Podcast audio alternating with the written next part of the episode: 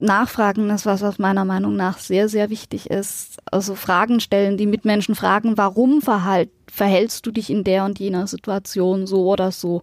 In dem Moment kann man nämlich wie eine Türe öffnen, die in den anderen Menschen reingeht und die dem anderen Menschen dann wiederum auch die Möglichkeit gibt, sich selbst zu öffnen, sich verstanden zu fühlen. Weil in dem Moment, wo ich mich verstanden fühle und mein Gegenüber sich verstanden fühlt, findet ein Austausch statt. Und er kann nicht stattfinden, wenn man diese Türen zulässt.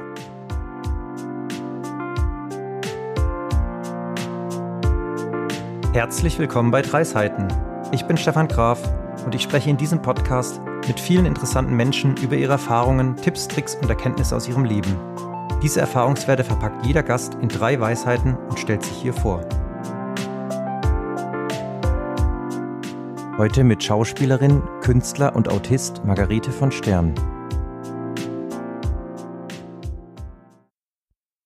Hallo Margarete, schön, dass du meinem Podcast dabei bist. Dankeschön, ich freue mich auch sehr dabei zu sein heute. Du bist bekannt als Margarete von Stern und hast schon verschiedene Filme gemacht, wie zum Beispiel Secret of Soul, Bestie, Day of the Purple Sun oder Melancholie der Engel. Mhm. Machst aber auch Kunst, Musik, also sehr ja, verschiedene Dinge. Genau, ja, breit gefächert. Kannst du mal ein bisschen erzählen, was zum Beispiel das für Filme sind, also was für eine Art das ist?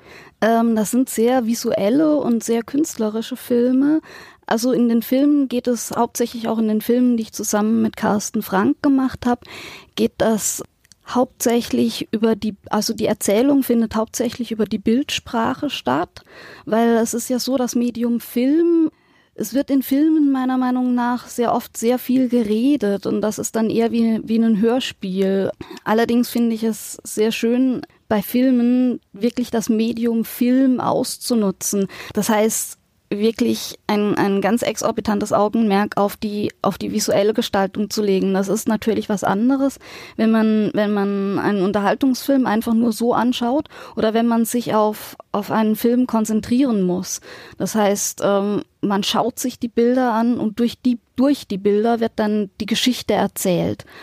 Das ist das ist natürlich eine ganz andere Konze also eine ganz andere Möglichkeit auch nochmal wirklich das Medium Film als visuelles Medium auszunutzen. Genau. Gibt es da einen bestimmten Fachbegriff dafür, wie diese Filmrichtung heißt? Na, einen bestimmten Fachbegriff würde ich jetzt nicht sagen. Man könnte es vielleicht unter Arthouse einordnen, aber ich bin da mit, ähm, mit, ähm, mit Einordnungen immer relativ. Ich finde das schwierig, das dann in eine Schublade reinzustecken. Ich würde einfach sagen, das sind kleine Kunstobjekte. Und bei einem normalen Film hast du ja ein Drehbuch, wo dann auch die Darsteller und Darstellerinnen genau. irgendwie Text lernen müssen und so weiter. Das gibt es bei euch in dem Fall ja nicht. In dem Fall nicht, nein. Das ist, wir haben, wir haben ähm, viel mit Erzählerstimmen gemacht. Das heißt, dass dann im Hintergrund eine Stimme ist, die zusätzlich erzählt. Das Drehbuch wird heute in Filmen sehr oft wirklich als, als absolute Vorgabe gesehen. Wenn wir Filme machen, dann ähm, dann haben wir das Drehbuch eigentlich als Guideline. Das heißt, wir haben uns Stücke aufgeschrieben, an denen wir uns entlanghangeln können. Allerdings ist das nichts, was in Stein gemeißelt ist. Das heißt, viele der Szenen entstehen auch während der Szene, also während der während der Arbeit, im Arbeitsfluss. Und das ist was, was, äh, was einem sehr, sehr flexibel macht und was eben auch wieder diese künstlerische Kreativität, die Freiheit fördert, weil sobald alles vorgegeben ist, hat man keine Freiheiten mehr. Man kann, man kann nicht nach links und nach rechts oder nach oben oder nach unten ausweichen. Man kann sich keinen Raum lassen. Und das ist gerade das Schöne, finde ich, wenn man, wenn man während des kreativen Prozesses eben auch ausbrechen kann und diese Kreativität ausbreiten kann, wenn, wenn sie sich wirklich, wirklich von innen heraus nach außen auffächern darf. Und das ist das Schöne an den, an, an diesen Projekten. Das, was mir auch sehr, sehr viel Kraft gibt und ich hoffe, dass das auch rüberkommt. Und hast du dann Schauspiel studiert? Ähm, ich habe Schauspiel auf der Schauspielschule ähm, studiert. Das heißt, ich war allerdings erst, ich habe angefangen mit Theater. Dann kam ich mehr oder weniger durch einen Zufall zum Film. Das heißt, ich, das ist eigentlich eine ganz lustige Geschichte gewesen. Und zwar hat mich der Marian Dora, das ist der Regisseur von Melancholie der Engel, hat mich angesprochen im Crash in Freiburg und hat gemeint, ja, wir drehen da gerade einen Film. Ich habe dich gerade gesehen, so wie du dich da bewegst und so weiter. Hast du da Lust mitzumachen? Und mir kam das dann so ein bisschen schräg vor und ich dachte, hm, ja, weiß es nicht. Dann haben wir gesprochen und es war allerdings sehr interessant gewesen. Und dann dachte ich, okay, wieso soll ich mich nicht darauf einlassen? Und das war dann, wie gesagt, der, äh, der Film Melancholie der Engel, der erste Film, den ich gedreht habe. Und ab da war ich eigentlich dieses, dieses, die Arbeit vor der Kamera, das ist was unglaublich Intensives für mich. Ich habe ähm, quasi die Energie, die sich, die sich aufbaut wie eine kleine Kurve nach oben hin und das konzentriert sich alles auf dieses und bitte Cut. So das, was dazwischen gepackt ist. Das ist so eine wahnsinnige Energie, die sich aufbauen kann innerhalb von dieser kurzen Zeitspanne. Und danach flacht sie wieder ab und dann ist wieder diese, diese nächste, diese nächste, der nächste Take. Und das ist was, was für mich diese Arbeit vor der Kamera unglaublich intensiv und wahnsinnig interessant macht. Bist du dann auch am Schreiben des Drehbuchs oder Skripts beteiligt oder bist du in Anführungsstrichen nur vor der Kamera? Ähm, ich bin natürlich auch mit, äh, mit an den Skripts beteiligt, gerade jetzt äh, bei dem Melancholiefilm nicht. Da war alles schon fertig, wo ich dazugekommen bin zu dem Projekt. Allerdings dann später die Arbeit zusammen mit Carsten Frank da war ich auch maßgeblich an den, an den Drehbüchern beteiligt. Das heißt, wir haben die Drehbücher zusammen entwickelt, die Ideen zusammen entwickelt. Ich habe an den Kostümen und an den Masken ähm, gearbeitet. Ich habe die Filmmusik gemacht. Okay, das heißt, du machst aber dann nicht nur Schauspiel, sondern eben auch Musik und Kunst hast du ja auch schon erwähnt was muss man sich da so vorstellen? Was, was ist dann die Kunst, die du machst oder eben auch dann die Musik? Ist das dann wirklich nur Filmmusik oder was sind da so für Projekte? Ah, das ist ganz breit gefächert. Ich habe ja auch mal in einem Tonstudio gearbeitet und da sind mit Bands zusammen einige musikalische Projekte entstanden, die ähm, ja, also nicht wirklich veröffentlicht sind. Ich habe sie auf YouTube oben stehen momentan. Also es sind einfach einige Songs von alten Bands noch, die ich da habe. Also so, im Grunde genommen ist es auch sehr breit gefächert, was ich da gemacht habe. Es geht von, von Metal über Rock bis hin zu einem Rap-Song, der auch mal wirklich richtig, also es war richtig, hat richtig Spaß gemacht, auch mal zu rappen. Dann ansonsten die künstlerischen Sachen, ja, Skulpturen, Bilder. Das kann man teilweise auch auf, auf meinen Webseiten sehen oder auf meinem Facebook-Account. Ähm, bin ich dabei, immer wieder was hochzuladen, was, äh, also was, was, was gerade eben die aktuellen Werke sind. Das geht immer so, ich, das, was ich, wie ich, wie ich mich ausdrücke, das funktioniert hauptsächlich über die Kunst. Das heißt, ähm, wenn, wenn mir irgendwas auf der Seele lastet, dann will das raus. Ich muss das ausdrücken und das, äh, das, das muss über irgendeinen künstlerischen Prozess nach außen. Manchmal sind das dann Gedichte, das heißt, es kommt raus in Form von Worten. Manchmal ist es Musik. Manchmal ist das einfach irgendwie das, das, das, das Visualisieren und das Materialisieren in Form von Kunst, äh, Gegenständen, das heißt äh, Skulpturen, Tableaus, Fotos.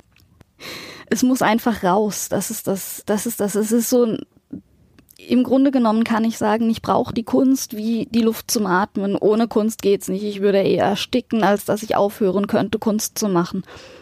Das ist das absolute innere Bedürfnis und ohne geht's nicht. Aber das ist ja auch dann sehr positiv, dass du es machen kannst, dass du dich dann einfach über die Kunst auch ausleben kannst. Ja, definitiv, definitiv. Jetzt hast du viel von Kunst gesprochen und das ist ja, wie man jetzt auch gehört hat, dein Leben. Da bin ich mal auf deine Weisheiten gespannt, die ja sicherlich dann auch damit zusammenhängen. Was ist denn deine erste Weisheit?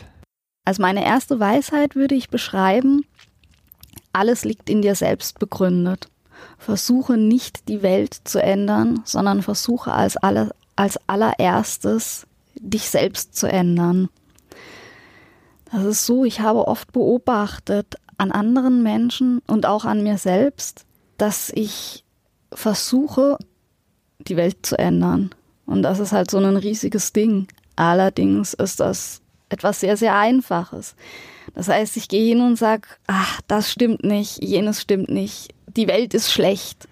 Das ist so ein Satz, der einem sehr, sehr leicht über die Lippen rüberkommt. Die Welt müsste besser sein. Es ist allerdings, wenn man so mal drüber nachdenkt, oder wenn ich so drüber nachdenke, ist das ein, ein, ein, ein riesiger Berg, der überhaupt gar nicht zu schaffen ist. Und das ist ja auch was, was, was sich das Gehirn oder die Seele möglicherweise selbst aufbaut. Eine Aufgabe, die viel, viel zu groß ist, um sie lösen zu können. Das ist auf eine gewisse Weise meiner Meinung nach auch eine Flucht.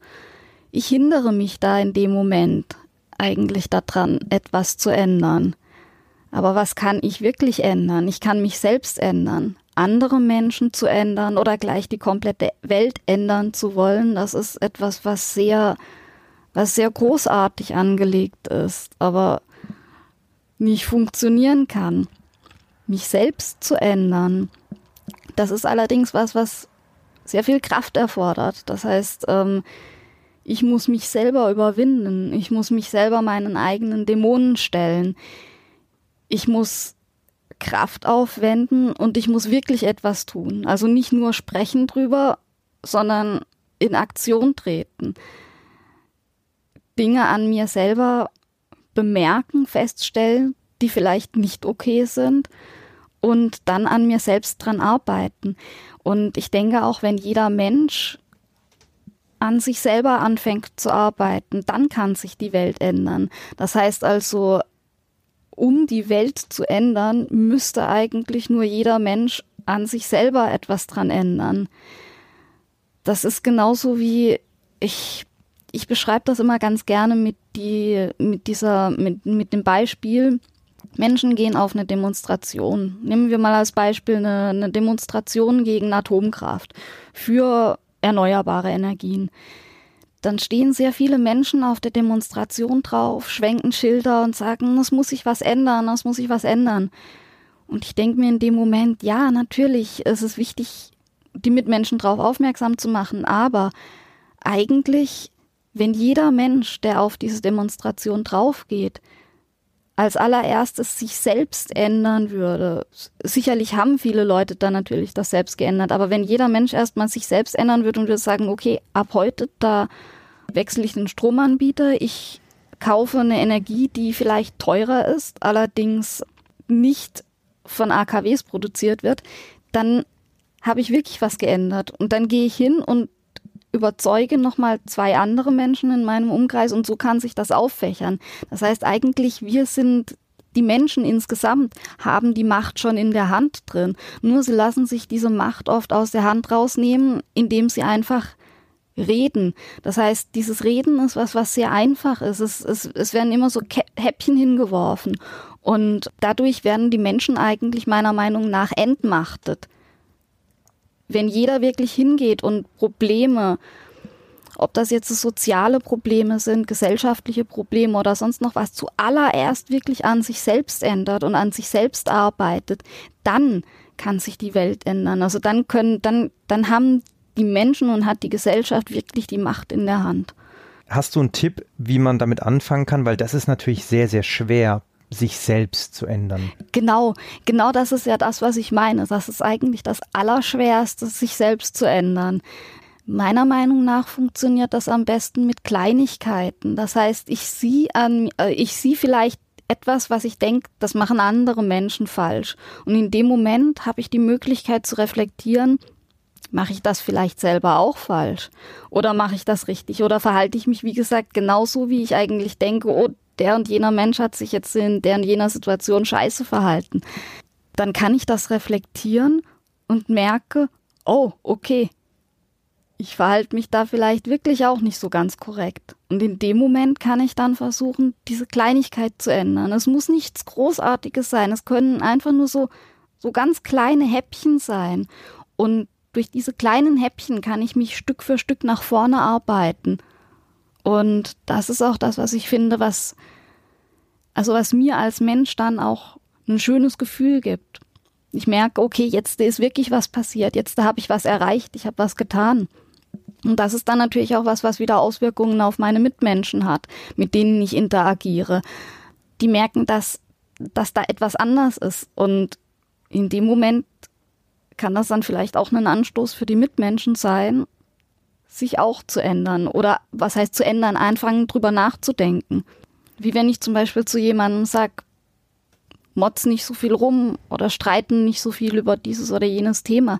Dann kann ich erstmal überlegen, vielleicht bin ich ja auch derjenige, der rummotzt.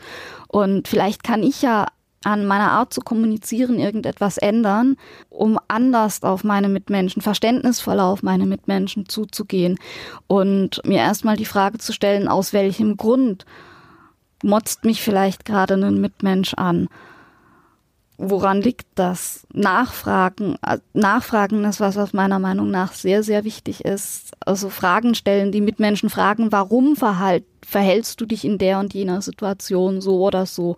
In dem Moment kann man nämlich wie eine Türe öffnen, die in den anderen Menschen reingeht und die dem anderen Menschen dann wiederum auch die Möglichkeit gibt, sich selbst zu öffnen, sich verstanden zu fühlen. Weil in dem Moment, wo ich mich verstanden fühle und mein Gegenüber sich verstanden fühlt, findet ein Austausch statt.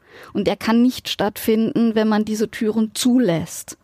Also durch die Veränderung von sich selbst andere Menschen auch verändern. Genau, ja. Oder anderen, beziehungsweise anderen Menschen die Möglichkeit zu geben, sich selbst zu verändern durch die eigene Veränderung. Also so rum, dass man quasi wirklich Möglichkeiten eröffnet. Genau, Genau, das ist schön ausgedrückt, ja. Sehr spannend, cool. Ja, das hört sich auf jeden Fall sehr gut an. Was ist denn die zweite Weisheit? Die zweite Weisheit, das ähm, ergibt sich so ein bisschen aus der ersten Weisheit raus für mich. Und zwar nicht nur reden, sondern handeln. Das ist auch was, was, was, äh, was ich, ich kenne es von mir selber her, ich habe es an anderen Menschen beobachtet, viele reden einfach. Reden von Projekten, reden von, von ja, es ist nun mal das von vorher, die Welt verändern. Aber das Wichtige ist meiner Meinung nach, dass man eben auch handelt, dass man nicht nur redet. Da habe ich auch mal einen ganz schönen Satz zusammengebastelt. Das war, ähm, Sprechen ohne Handeln ist ein Verbrechen. Und dieser kleine Satz soll quasi ausdrücken, dass, äh, dass dieses, dieses Handeln, das Handeln ist ja auch was, was, was ähm, ist ja quasi die Materialisierung von dem Gedanken. Wobei auch schon das über etwas sprechen ein Handeln beinhalten kann, meiner Meinung nach, weil wenn man sich mal vorstellt, die, die Gedanken, die sind im Kopf auf eine gewisse Weise immateriell. Das sind Gedanken. Sobald ich die Gedanken allerdings ausspreche, ist das wie so eine, wie so eine Art Materialisierung. Es ist eine, eine um es mal mit plotinschen Worten auszudrücken, eine Emanation, die nach draußen kommt der Gedanke formiert sich vor dem Mund wie, ein, wie eine Wolke, wie eine Materialisation und ist da. In dem Moment habe ich als Mensch die Möglichkeit, diesen Gedanken zu betrachten. Und der Gedanke betrachtet mich zurück. Das heißt, es kann eine Reflexion stattfinden, die, ähm, wenn der Gedanke nur der Gedanke im Kopf ist, so auf die Art und Weise nicht stattfinden kann. Das heißt, der erste Schritt ist, ist schon mal meiner Meinung nach wirklich mit Menschen zu sprechen über Gedanken und dann allerdings als nächster Schritt auch die Gedanken wirklich in die Tat umzusetzen. Das heißt, sie in, in, in unserer materiellen Welt umzusetzen und nicht nur als Worte oder als Gedanken zu behalten. Wie setzt du das in deinem Alltag um? in meinem Alltag versuche ich natürlich Ideen umzusetzen. Das heißt, ich habe ich habe eine Idee, ich kann das jetzt einfach mal auf die künstlerischen auf die künstlerischen Sachen beziehen. In mir liegt irgendwas begraben, begründet. Meinetwegen eine schwere Situation, die ich durchlebt habe. Etwas, was mir wahnsinnig viele Gedanken bereitet hat, Schmerzen, seelische Schmerzen bereitet hat. Und in dem Moment setzt zuallererst natürlich der Gedankenprozess ein. Das heißt, ich mache mir wahnsinnig viele Gedanken über die Situation und versuche das zuallererst innerlich aufzubereiten.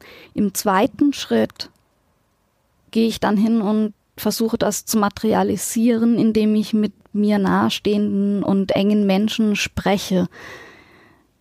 Da findet dann die erste Reflexion statt.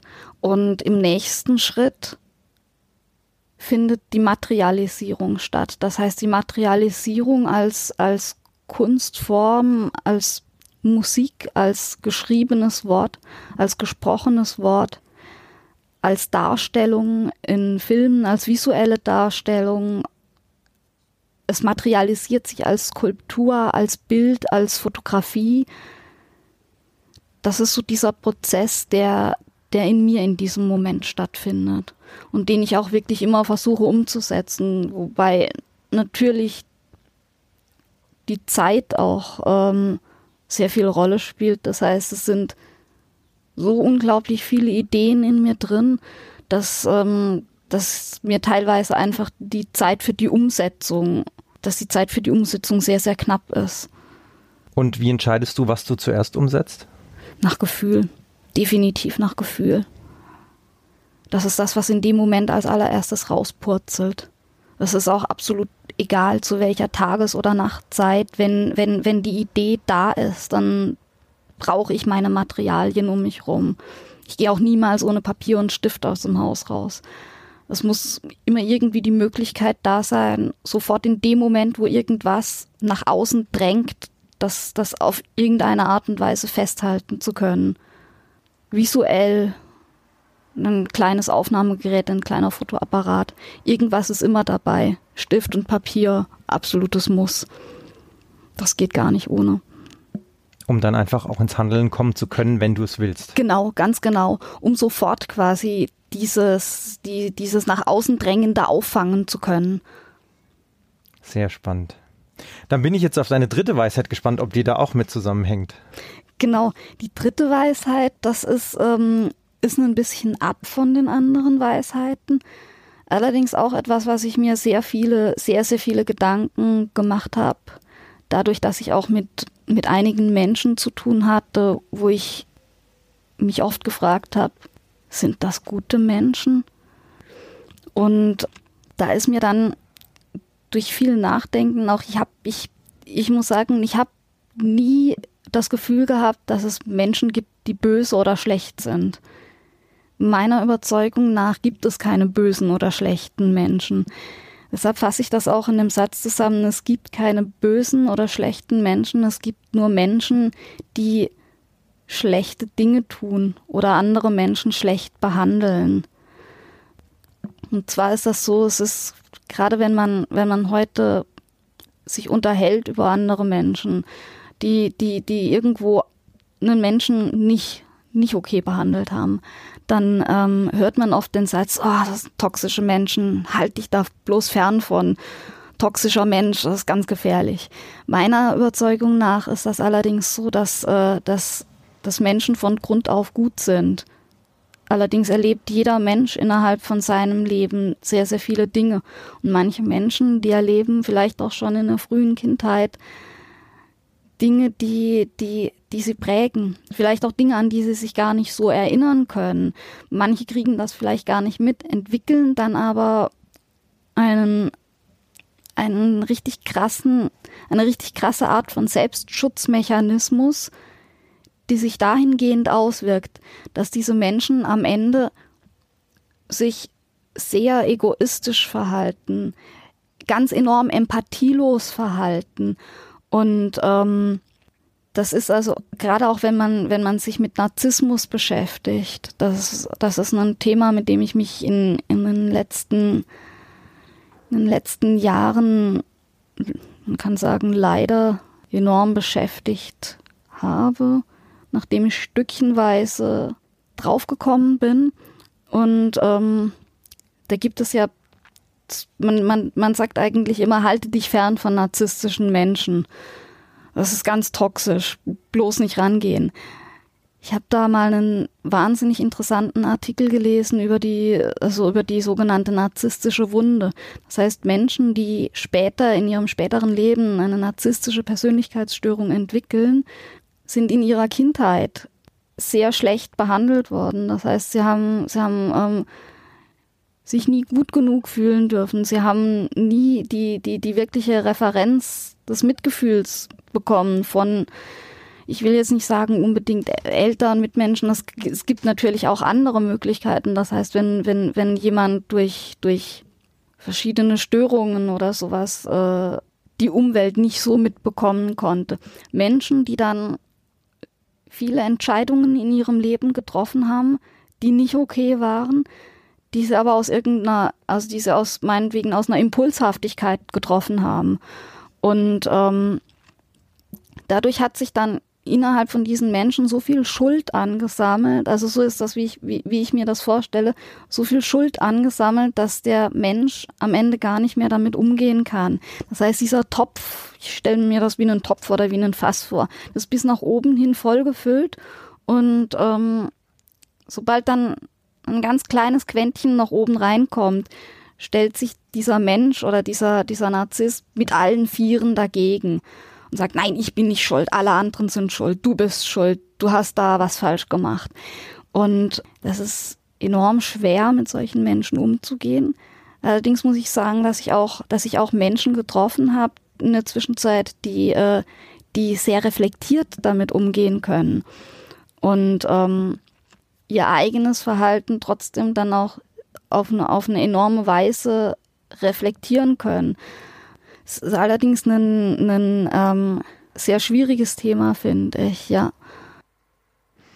Also das heißt, du würdest so ein bisschen eine Lanze brechen für solche Menschen und eher sagen, da muss man offen mit umgehen und offen auf diese Person zugehen und nicht sagen, oh mein Gott, ich habe nur Negatives gehört, ich lasse jetzt die Finger von, sondern eher einfach mal, ja, Empathie zu zeigen und zu sagen, ich, ich höre mir jetzt mal an, was diese Person überhaupt dazu gemacht hat. Genau, ja, ganz genau, dass dieses Versuchen rauszufinden, also gerade auch wenn es eine, wenn selbstverständlich, wenn es eine Person ist, die einem sehr nahe steht, das ist, äh, das, das, das kann unglaublich schwer sein, wenn man, wenn man als allererstes überhaupt gar nicht versteht, dass ein nahestehender Mensch diese, diese narzisstische Persönlichkeitsstörung hat und einem einmal sehr gut behandelt und in der nächsten Sekunde behandelt wie einen letzten Dreck. Und mein, meiner Meinung nach ist das sehr wichtig, dann auf diese Person zuzugehen, natürlich trotzdem auch zu versuchen, sich selbst zu schützen. Und in dem Moment, wo es gar nicht mehr geht, muss man den Absprung schaffen. Das ist logisch. Das heißt, es muss natürlich, da geht's dann auch wieder auf die anderen Weisheiten drauf zurück. Der andere Mensch muss natürlich auch bereit sein, an, ab irgendeiner Stelle sich selbst zu ändern oder sich selbst sich selbst zu ändern, finde ich immer so blöd, sich selbst zu verbessern. Also muss, muss willig sein oder die, den, den Willen oder das Bedürfnis verspüren, zu sagen, okay, ich reflektiere jetzt auch mal mein eigenes Verhalten, dass dann ein gewisses Zusammenspiel entstehen kann.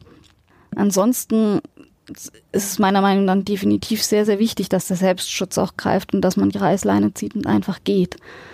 Aber was, was ich eben heute viel, viel feststelle, gerade auch wenn man im Internet über solche Themen liest, das ist, oh, toxische Menschen sofort, sofort die Finger von lassen. Und das ist, das ist eben meiner Meinung nach ein sehr, sehr starkes Schwarz-Weiß-Denken, mit dem ich gar nichts anfangen kann. Und das ist ja eigentlich auch genau das, was, was, was man eigentlich nicht möchte, wie man selbst nicht behandelt werden möchte. Ich möchte auch nicht vorverurteilt werden. Ich möchte auch nicht, dass irgendjemand auf mich zukommt und sagt, ah, du bist ja so und so. Dann sage ich, frag mich doch bitte erstmal, wie ich bin. Du siehst mich jetzt von außen, aber wenn du mich nicht fragst und mir nicht die Chance gibst, eine Antwort zu geben, und was auch, was ich auch bei vielen Menschen schon, oder bei ein, nicht bei vielen, ist vielleicht übertrieben, bei einigen Menschen schon festgestellt habe, das ist, dass Menschen manchmal hingehen und mir nicht glauben, wenn ich irgendwas sage. Das heißt, ich äußere mich und sage dann, ja, das empfinde ich so oder so. Nein, das kann ja gar nicht sein.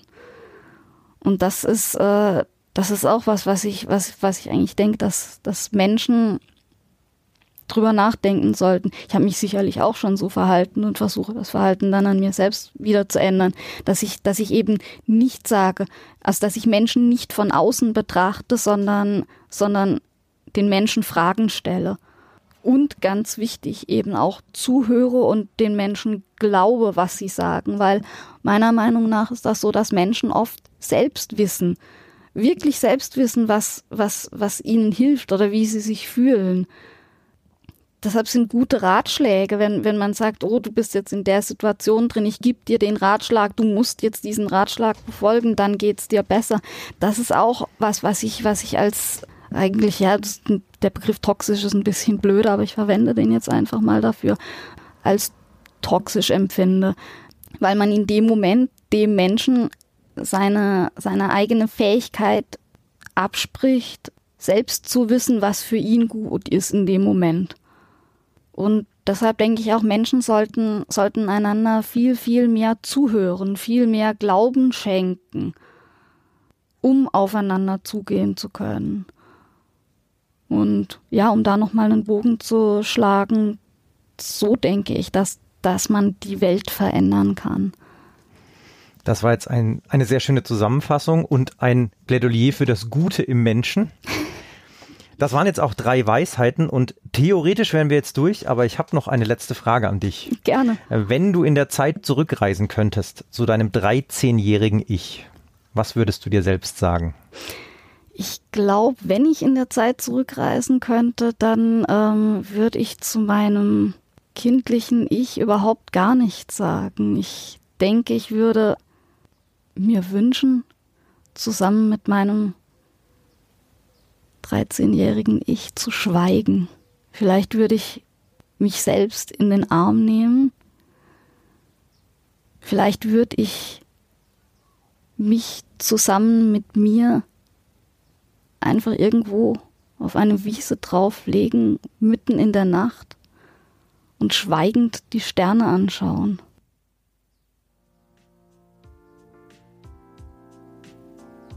Das muss man jetzt erstmal auf sich wirken lassen. Sehr schön. Dann sage ich danke für deine Weisheiten. Danke für das Plädoyer an das Gute im Menschen. Ich bedanke mich auch. Schön, dass du dabei warst und bis zum nächsten Mal. Dankeschön. Ciao.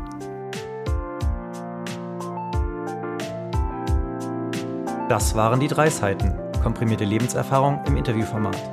Schau gerne mal auf dreiseiten.de oder meinen Social Media Kanälen für mehr Infos vorbei. Und natürlich freue ich mich auch über jedes Feedback und jede positive Bewertung. Danke fürs Zuhören. Bis zum nächsten Mal.